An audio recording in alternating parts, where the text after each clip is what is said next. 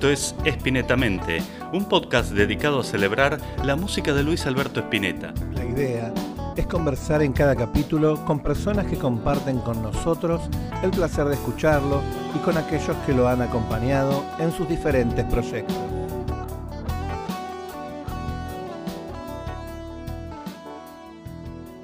Hola, esto es Espinetamente, el podcast que hacemos Luis Machado y yo, Martín Vera, para hablar sobre la obra del flaco. Hoy está con nosotros un periodista con una amplísima trayectoria en los medios gráficos y audiovisuales desde el año 1983.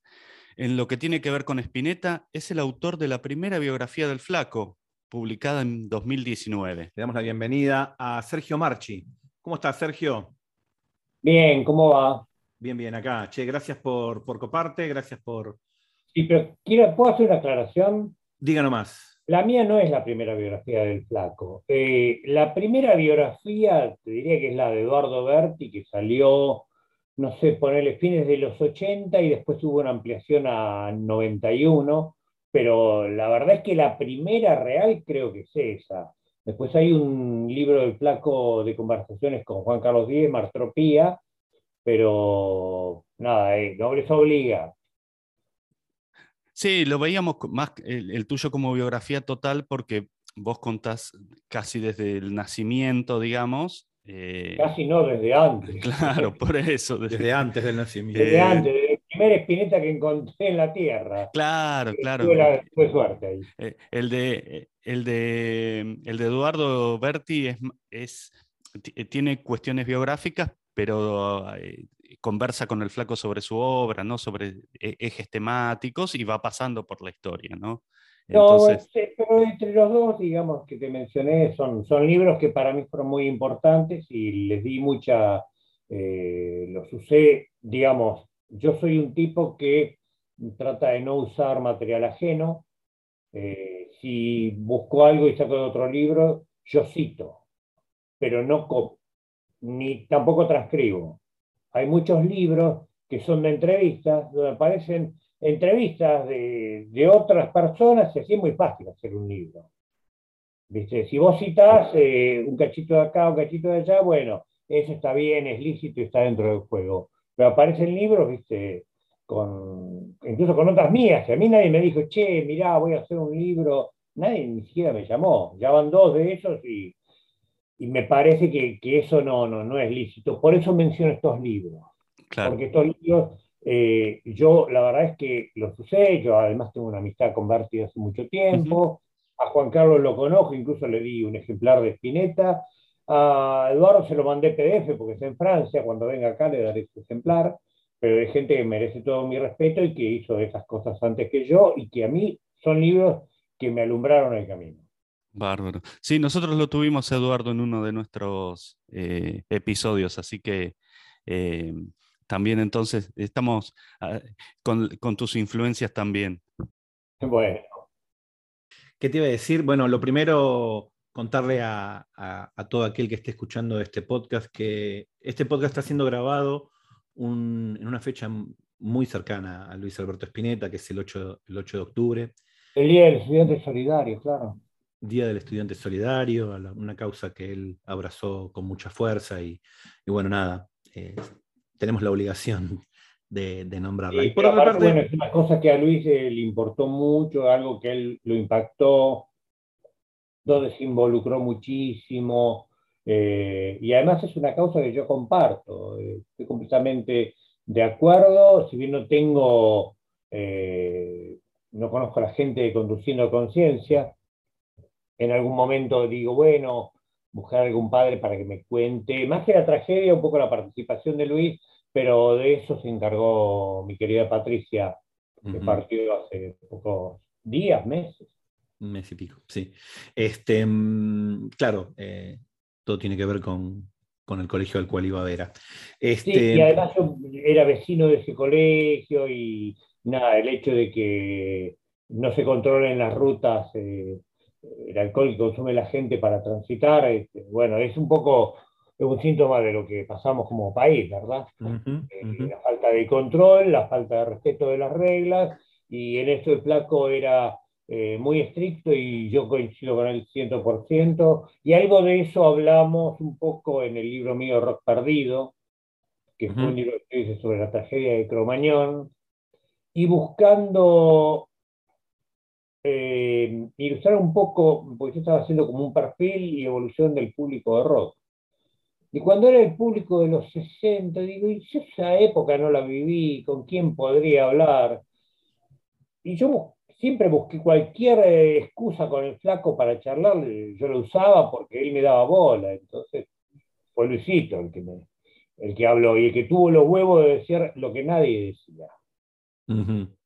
Porque todos, viste, ah, no sé, yo no fui, a mí no me pasó esto que el otro, pero todos, viste, tiquitique con la bengala, no decían nada para que el público no se enoje, ¿viste? Y el único que dijo algo fue Luis y causó algunas repercusiones, incluso se lo entraron a atacar políticamente, diciendo que era de derecha, gente que en realidad pertenece también a, trabajaba para, un banquero bastante cuestionado. Y que, bueno, mejor no menciono, pero él sabe muy bien quién es y yo no me olvido de eso. Realmente cuando que... tocaban a Luis, para mí es como si me tocaran el culo.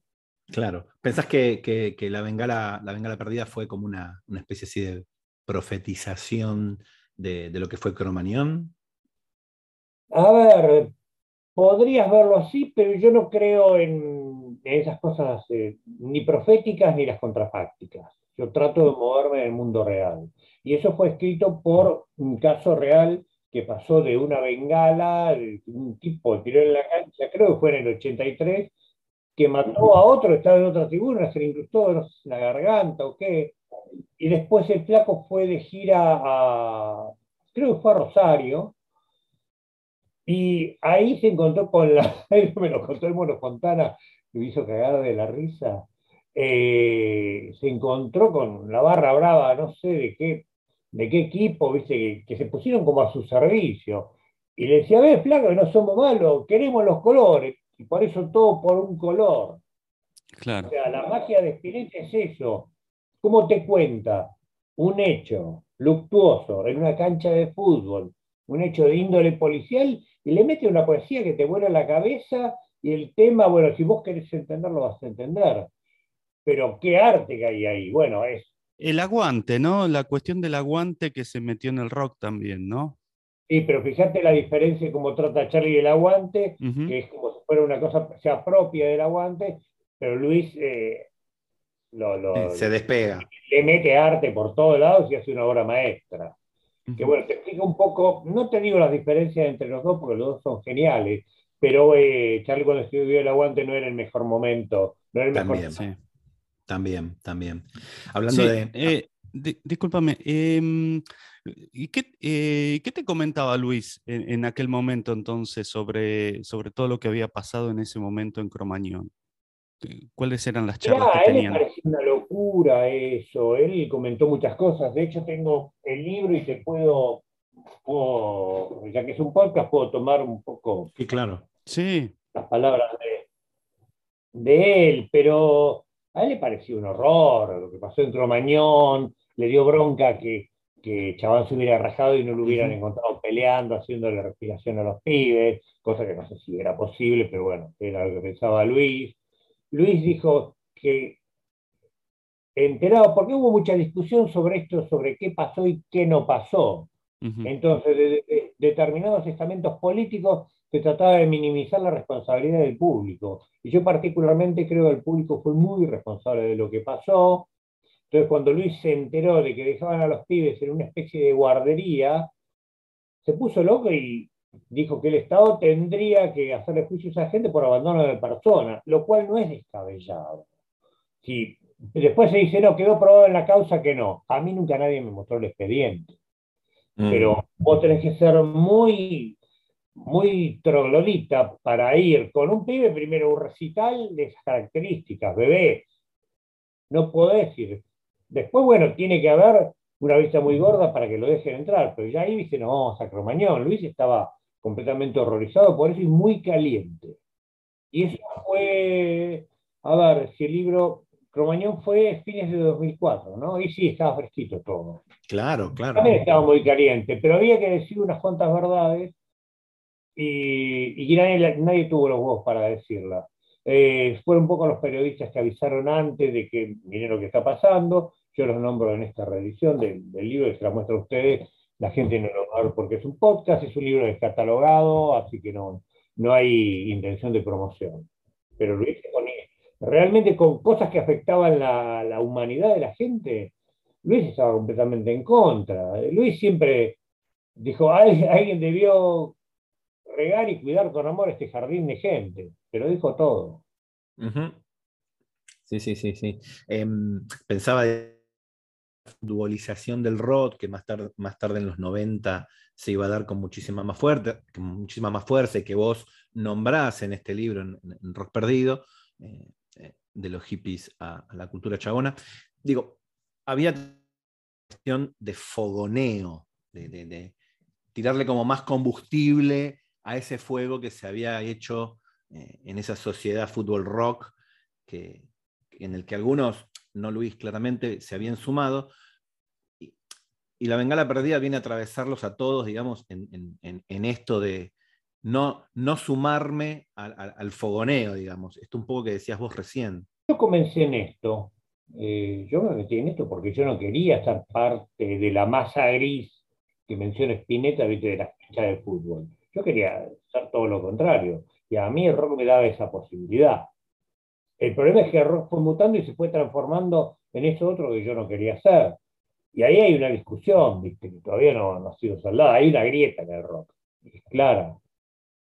Eh, pero bueno, Spinetta estaba de un lado de la grieta donde yo también estoy parado. Este, para mí el rock es poesía, belleza, fuerza, vida interior, inteligencia, y no esa cosa así eh, tribunera, bengalera, futbolista, eh, holística en realidad. Eh, pero bueno, Spinetta es ese universo. Crecí inspirado por tipos como Spinetta, como Manal, como Los Gatos, Charlie. yo crecí mamando esa cultura de rock de los 60 y de los 70, y después vivía pleno todos los 80, y ya en los 90 se empezó a poner un poco más raro. Tal cual. Claro. Así que bueno, Sergio, y bueno, vos tenés algo que ver con un tema del flaco, ¿no? Con enero del último día. tu nacimiento, básicamente. Ah, claro, sería mi cumpleaños, 31 de enero. Eso solo nomás. Ojalá hubiera tenido que ver con algún tema del flaco. Justo, justo coincide con tu, con tu fecha de nacimiento, veíamos y decíamos, bueno. Sí, creo que lo puse en el libro, ¿no? No me acuerdo. Bueno, para la, para la segunda edición, ¿no? Si no, para la segunda. Pero, ¿de dónde lo sacaron eso? Porque. ¿Lo puse? No, no lo puse en el libro. No, me parece que no, ¿eh? Me parece que no está en el pero Yo soy de enero del último día, 31 de enero. Exactamente. Me pensamos, digo, ya como como de alguna manera, cuando, cuando, a ver, ya eras una persona de, razón cuando sale el tema de, madre, de Madre Luz, digo, te habrá impactado, me imagino, ¿no? Esa, esa noticia. Uy, hay un tema. No lo noté hasta que no hice el libro de Pineto, la verdad. ¿Me jodés? ¿En serio? Eh, madre en Años Luz es un disco que a mí no me gustó en su momento, que me costaba mucho y además, por alguna razón, yo no recibí el vinilo, sino que recibí el cassette. Ah. Y a mí los cassettes siempre me costaron, me siguen costando al día de hoy, pero que los estoy digitalizando porque tengo un archivo grande de notas y, bueno, entre ellas las notas del libro. Claro. ¿Son notas de cassette las del libro? No, no, las notas del libro no, son digitales, miento, ah. Pero el archivo incluye las notas del libro. Eh, las notas de Papo son digitales. No, pero el cassette tengo montones, programas de radio grabados. Mm. apariciones en medios. Encontré la primera nota que di por un libro que fue el de Charlie con Pergolini. Mira. Hay, hay, un archivo que en algún momento, bueno, haré alguna cosita, pero, bueno, eh, por ahora estoy en, otras frecuencias, digamos. Eh, bueno, eso te queríamos preguntar también. ¿Qué estás haciendo en este momento? Ahora. Estoy haciendo dos o tres cosas. Una de ellas es sosteniendo artificialmente, y digo artificialmente porque la pandemia eh, me cortó el programa de radio, entonces tuvimos que transformarlo en una serie de contenidos que al principio eran vivos de Instagram y después se vio que el Zoom era un poco más estable y un poco más gobernable. eso, pero después el programa va a cambiar, va a tener otro nombre y otra estética, o voy a hacer otro programa distinto para Radio UBA, siempre y cuando siga con. También estoy haciendo una serie de podcasts para Radio Disney, se llama Iconos, ahora en el mes de octubre estamos haciendo García. Eh, la verdad eso anda muy bien y para mí es un aprendizaje hacer un podcast. Eh, eh, realmente y generó muy, muy buen impacto en la audiencia, gustó mucho en Disney. No sé si habrá una mm, segunda camada de temporadas o terminamos con, con la que hacemos en noviembre, que no puedo develar, obviamente. No hay problema. pero me encantó hacer eso y para mí es un honor, porque además yo soy de, de, Club Disney desde niño, mis primeras fotos, cuando ustedes deben tener más o menos mi edad, calculo. 52. Eh, ¿Eh? 52. Bueno, vos. Sí, yo también. Los dos, los dos. bueno, son un poco más jóvenes que yo. Pero en, cuando yo era pibe, se ve que los padres hacían como una sesión de fotos, para tener el nene de chiquito. Sí. un fotógrafo profesional. Y mis primeras fotos son con libros de Disney. Así que cuando me llamaron de Disney dije, caramba, qué coincidencia cósmica, ¿no? Muy buena, muy buena. Lo que vale esa foto ahora, ¿no? La tuya de, chiquito con, ese Mickey. Mí, no tiene para vos, para vos.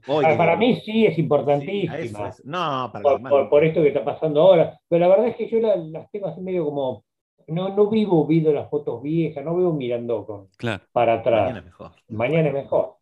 Claro, sí, sí, seguro. Escucho música de todos los tiempos, escucho mucha música vieja, pero no, no es que estoy, viste, así apoyado en el farolito, eh, diciendo, ah, los tiempos en que había buzones, eh, esas cosas no.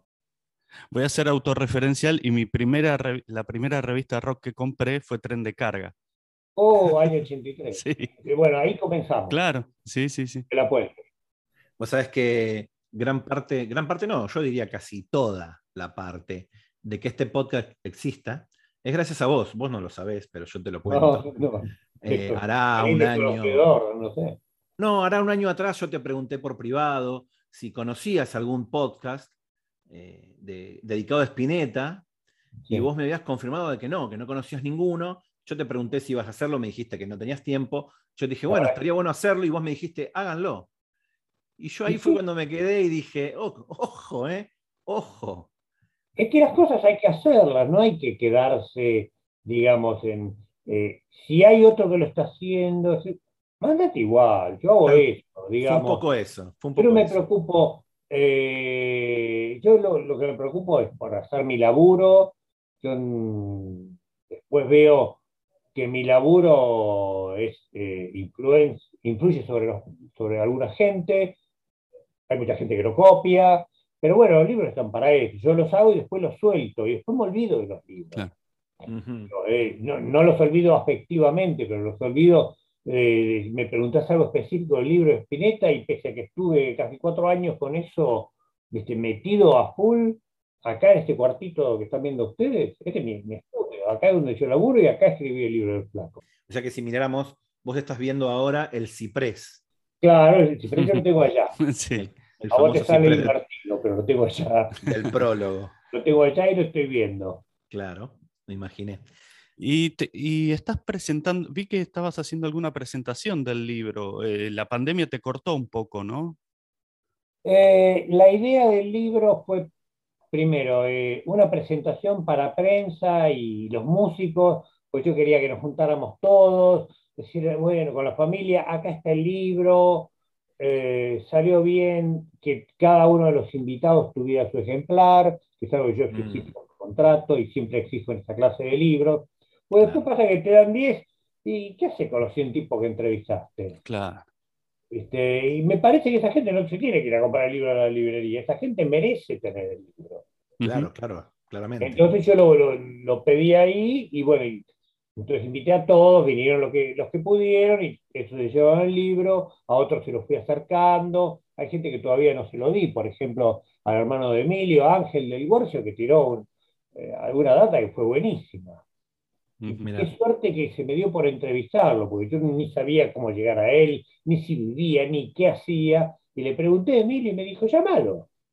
Y lo llamé, fui, me tomé un café con él, y nada, me, me, abrió un canal divino. Data Almendra. Y esa histórica de que Charlie estuvo en la grabación del disco de Almendra. Mm. No tocando, pero sí presenciando. Sentado al costado. Es un dato genial ese. Yo no lo sabía, nadie lo sabía. Ahora después todos van a decir, no, yo lo sabía de antes. Pero la verdad es que nunca se había mencionado. No, es verdad, tenés razón. Sí, sí, sí, sí, sí, sí, sí. No, nunca, nunca se había dado ese dato. De que además compartían ahí medio una especie de, de, link con el estudio, ¿verdad? Con, el momento del estudio. Es que yo creo que Charlie fue, eh, pasó por RCA y tuvo alguna entrevista con, creo yo, Francis Smith, que le rechazó el material, primero por eh, simple, segundo por complejo. En realidad lo que quería era, pibe, mira, grabate, estoy hecho un demonio y después vemos. Eh, era como un poco lo, que hacía Francis Smith. Y por ahí se enteró Charlie de que estaba grabando Almendra y dijo, tengo que estar ahí. Y movió cielo y tierra, quizás con la influencia de su mamá, y estuvo en una sesión. Y ahí Ángel del que es psiquiatra, me dio un diagnóstico certero de lo que es Charlie. Me dijo, pero comentándomelo así, no como dándome un diagnóstico, sino diciéndome, bueno, para nosotros era un trastorno tener un, un pibe ahí tan ansioso. ah, bueno, eso no viene de, los últimos 20 años, sino que viene de, de artritis. También tenía 18 años ahí. Pero claro, yo también hubiera estado excitado de estar en la grabación de Almendra. Y sí, obviamente. Pero Almendra no era un grupo conocido, estaba grabando el primer disco. Pero Charlie, y esto lo tengo grabado y está en el podcast del primer capítulo de Disney, Charlie dijo, y yo tomé, eh, ojo, yo tomé noción eh, haciendo ese podcast, Charlie dijo que había ido al Festival Pinap y cuando tocaron figuración le voló la cabeza. Él, siempre cuando habla de Luis se declara fanático de Almendra. Él, era fanático, él era fanático de Luis, él adora a Luis, eh, digamos, nunca me habló mal de Luis, algo cuando se enojó porque Spinetta fue a grabar el estudio de, Spinetta y prendió un montón de velas, armó una santería, y Luis dijo, no, flaco, acá en mi estudio no. Y, se pagar. y ahí se rayó con Spinetta. Y después no me acuerdo quién, quién dijo, bueno, prendamos un par de velas, no, que va a venir Spinetta y las va a pagar. es que, claro. No, aparte que en esos estudios hay mucho material inflamable, ¿no? Sí, bueno, pero es García, ¿qué querés? Él era inflamable. Claro. O sea, y además con la, precuela de, ¿no? de Rezo por Vos y toda la historia, digamos, ¿no? Sí, pero eso me parece que, que digamos, fue como la, excusa que se logró para contar la historia, que yo la cuento más eh, detalladamente en el libro de Spinetta. Pero la famosa excusa de que, porque el hecho fue verdad, fue fortuito, eh, yo vi el, enchufe donde sucedió aquel hecho. Yo hablé con Charlie, hablé con Soca, y Charlie me dijo, ¿ese es el enchufe? Este fue el enchufe. Y yo tenía ahí conectado una zapatilla con 10 millones de cosas. Recomendaría poner un disyuntor en todas las casas. Sí. Que es uno de los consejos más lindos que puede dar alguien. Sí. Te cuida la vida eso, digamos, ¿no? Bueno, Spinetta siempre decía, cuida al otro, cuida algo, cuida. Ese video es maravilloso. Y bueno, ese es el rock que a mí me gusta. El rock que te tira una conducta de vida. Cuida las cosas, cuida a la gente, cuida eh, las relaciones. Eh, son recursos. Lo que está y no se usa nos fulminará. Sí. Y Sergio, ¿y cuándo y cómo fue tu primer contacto con la música del flaco? Mira, yo lo que recuerdo es que vi en la tele en el 75, tiene que haber sido, en Rock en Tele 11, vi un cacho o todo, tanto no registro, del show de Invisible. Mm. Entonces, eh, lo veo al flaco cantando ¿Cómo es que, dice el tema eh, Durano sangrando? Temprano del árbol es. Eh, eh, temprano el durazno del árbol cayó. A mí ese del árbol cayó. Dice, mierda, este es Spinetta. Pero se cayó. Ese Luis, viste esa inflexión en la voz, esa caída, que aparte es tan natural, es como un tobogán de sonido que te pone en la voz nomás. Vi eso y dije, este es Spinetta. Yo recién estaba conociendo rock argentino. Yo casi ni sabía había rock argentino. Yo conocía a los Beatles, eh, los Beatles solistas, y por ahí estaba mamando un poco de Rolling Stones y Deep Purple, que es lo que vino después, pero no sabía había rock argentino hasta que escuché a unos vecinos de, enfrente, de aquella casa de flores donde yo viví, ese departamento, que cantaban hacia los gritos. ¿Qué estaban cantando? ¿Qué es eso que escuchan? Y aparte era un idioma raro, digo, ¿están rezando? No, era, estaban cantando temas de sui generis. Entonces, hay una explicación también por estos libros. ¿viste? primero llego a Charlie, después supongo que paso por Papo, que a mí me transforma, y después eh, entro a entender a Luis, agarrando desde el primer disco que yo tuve de Luis, creo que es, no sé si no lo tengo todavía, eh, Pescado 2, que me lo compré en el Parque Rivadavia y me cagaron porque venía con un solo disco. No. Yo no sabía que era doble. Sí, me cagaron el disco 2. Pero ya con el primer disco tenía, viste, una data. Sí, tenía para un rato largo ahí. Y para un pibe de 12, 13, 14 años, no sé cuándo lo habré comprado, eh, era algo muy poderoso. Eh, cuando, cuando te escucho y digo, como, esa primera impronta, esa primera sensación de, de, la primera escucha del flaco, tu primera escucha fue invisible. O sea, ese impacto es inolvidable. Ahora me enteré que va a salir la grabación del Coliseo del 75, presentación de Durano Sangrando. Para mí es una alegría que eso vea la luz. ¿Viste? Porque esto fue lo que yo vi por televisión. Claro. más señales, Disney, Durano Sangrando, ¿qué va a ser lo próximo? No sé. Mm. Qué hermoso. Sí, sí, ya la Sony, ¿no? Ah, eh, arregló. Sí, sí, ya está la foto de Pomo, Machi, eh, tres de los hijos de Luis, eh, Verita no estuvo, y Damián Amato. eso va a salir. No sé en qué calidad habrá sido grabado, porque no creo que se haya grabado como disco en vivo. ¿viste? Pero no sé si eso habrá sido de un grabador a teclas o de consola o qué. Pero bueno, sí, que se vea todo eso, que esté disponible, Que, genere beneficios para los músicos, para Pomo, para Machi, para los Espineta. Eh, nada, me parece que eso es toda energía buena. Más allá de la felicidad que puede dar la música y del hecho histórico que implica. Claro, claro, es un... Y que, y que, y que siga la melodía, ¿no? También. Eh, totalmente, totalmente. ¿No? Que siga viendo Espineta para rato. Este, ¿Te parece? Nos metemos en el libro un toque. Este, ¿cómo, ¿En, el libro, en el libro, en, Ruido de Magia. Pensábamos, digo, ¿cómo, cómo fue la, idea, la idea de la, génesis de este libro tan maravilloso? Sí.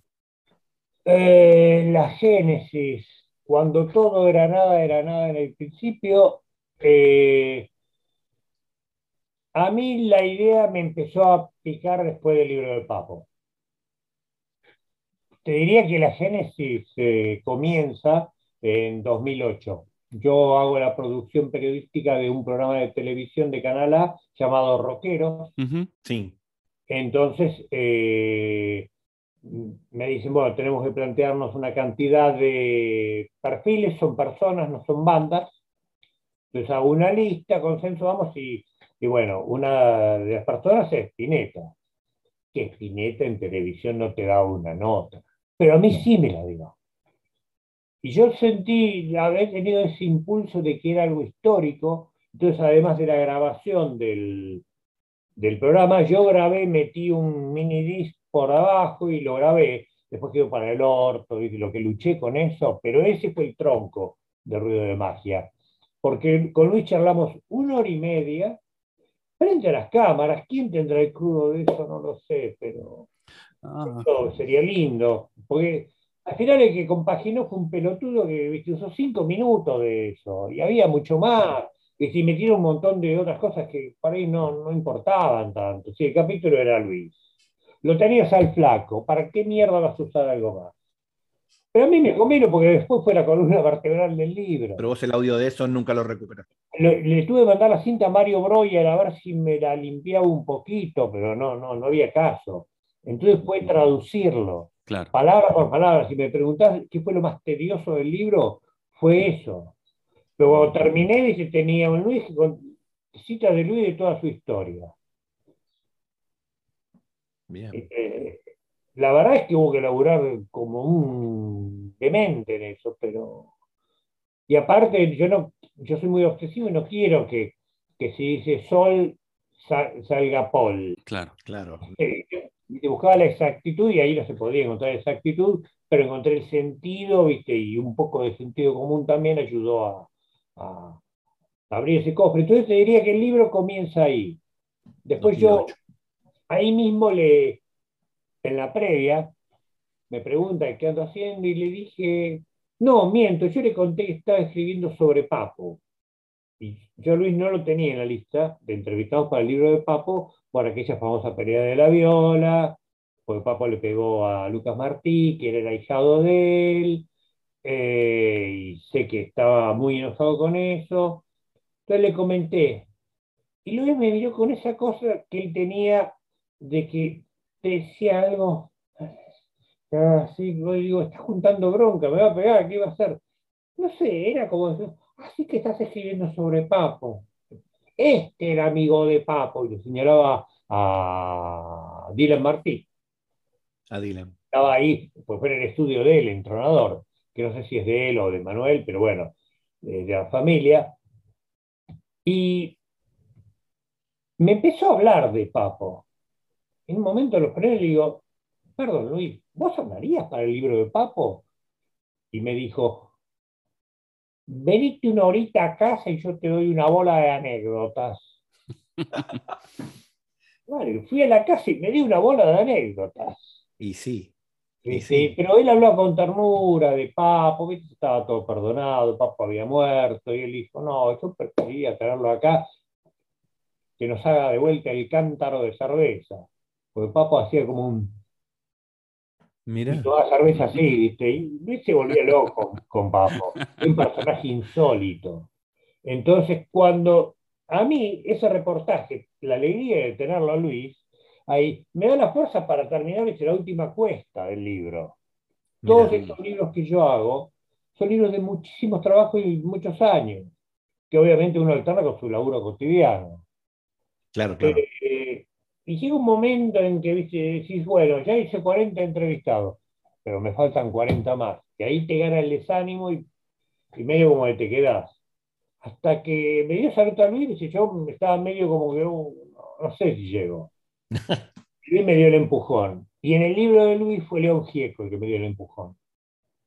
Un momento que yo estaba pasando que, digamos, eh, no era el mejor anímicamente, no estaba deprimido ni nada, pero había cosas en mi vida que no estaban bien y tenía mucho laburo por delante y estaba medio así. este, y, León, que es un santo total, me vino a buscar acá a casa eh, con el auto, me llevó a- a- al Parque de la Memoria, que al lado está donde arrojaron las cenizas de Luis, y después me invitó a comer enfrente y nos quedamos charlando cuatro horas de Luis, de él, de mí, de toda la vida, después me trajo acá a casa, ¿viste? me cuidó como un padre. Y realmente me emocionó tanto ese gesto y me cargó de energía, y ahí encaré ¿viste? la- las entrevistas finales que faltaban. Pero por eso es difícil determinar la génesis. Cuando en el 2011 yo lo mm, llamo a, a Luis con una doble intención. Luis, a todo esto, bueno, me contó en algún momento lo de las bandas eternas, pues se ve que estaba testeando la idea y yo le digo, Luis, ¿vos querés que me muera acá? Claro. Es mucha información. Fueras loco. Le digo, no, Luis, pero ¿te, te puedo hacer una lista de temas? Me dijo, sí.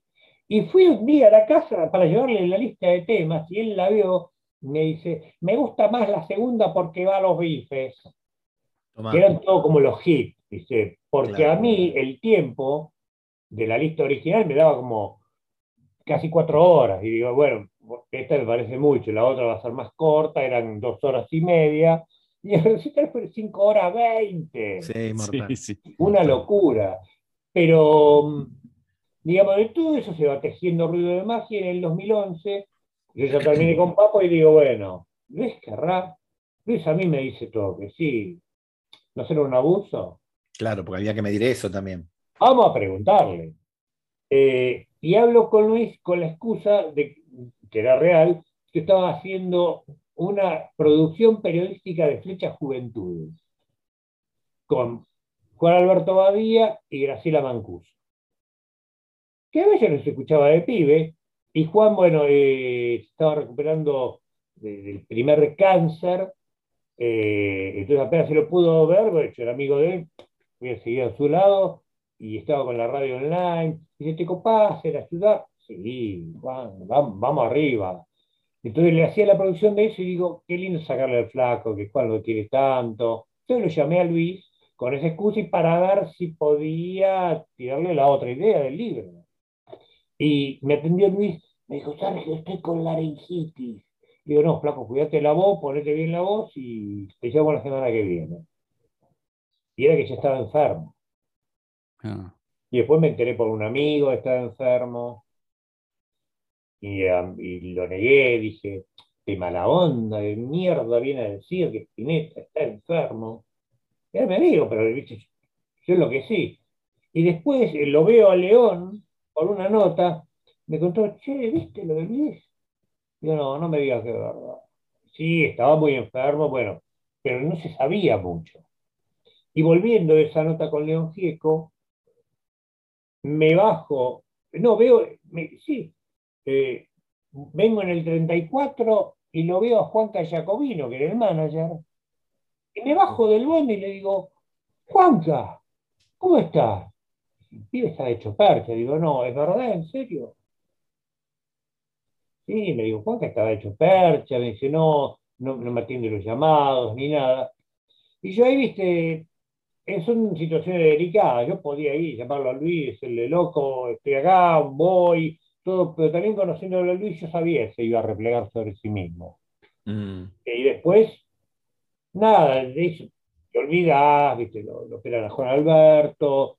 Eh, yo estoy escribiendo el libro de Roger Waters, me estoy divorciando, decido escribir el libro de Roger Waters, llevarme los de 15 días a la costa, después volver y divorciarme, viste, y me voy a la costa porque también quería chequear, viste, estar cerca de Juan, y dije, me merezco unas vacaciones en, en Pinamar de un mes, después de tanto laburo, me quedé un departamentito, fui con los pibes, eh, después los tuve que traer porque tenía una entrevista con Radio Mitre para hacer la tarde con Tenenbaum, que me hicieron venir al pedo, porque al mm. final era, ah, no, que le queríamos conocer.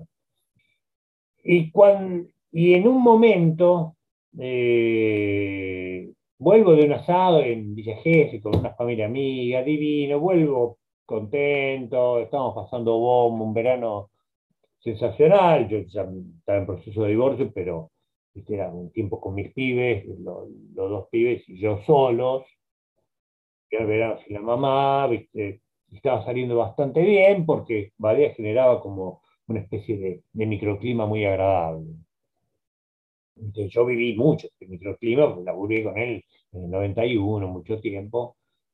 Y vuelvo a ese asado ¿viste? para hacer mi programa, que iba de 7 a 9, horario divino, ¿viste? En, la, en la playa, el crepúsculo, estaba haciendo rock boulevard, que es bien de clásico, rock and roll.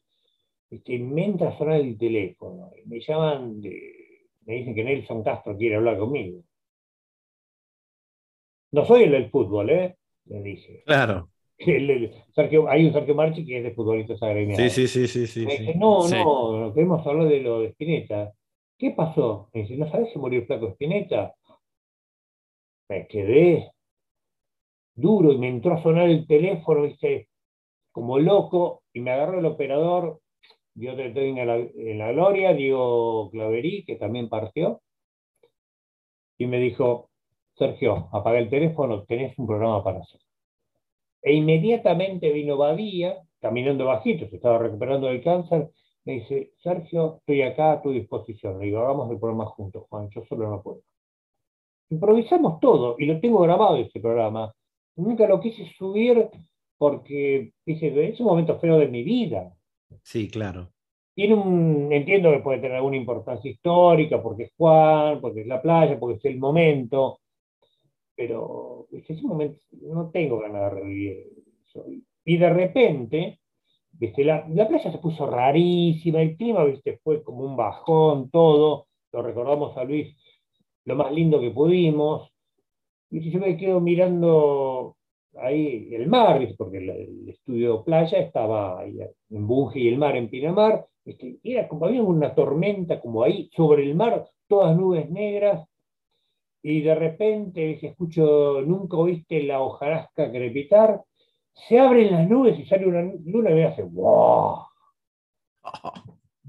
A la mierda, y entré los gritos. Juan, es Luis, me hizo un niño, un niño de luna encima. Tocado el chabón, ¿no? No, bueno. Juan, me dice, Sergio, ¿qué te pasa? Juan es Luis, mirá, mirá. Me dice, las nubes negras, cuando Juan mira, se abre de vuelta y sale de vuelta así la luna. ¡Guau!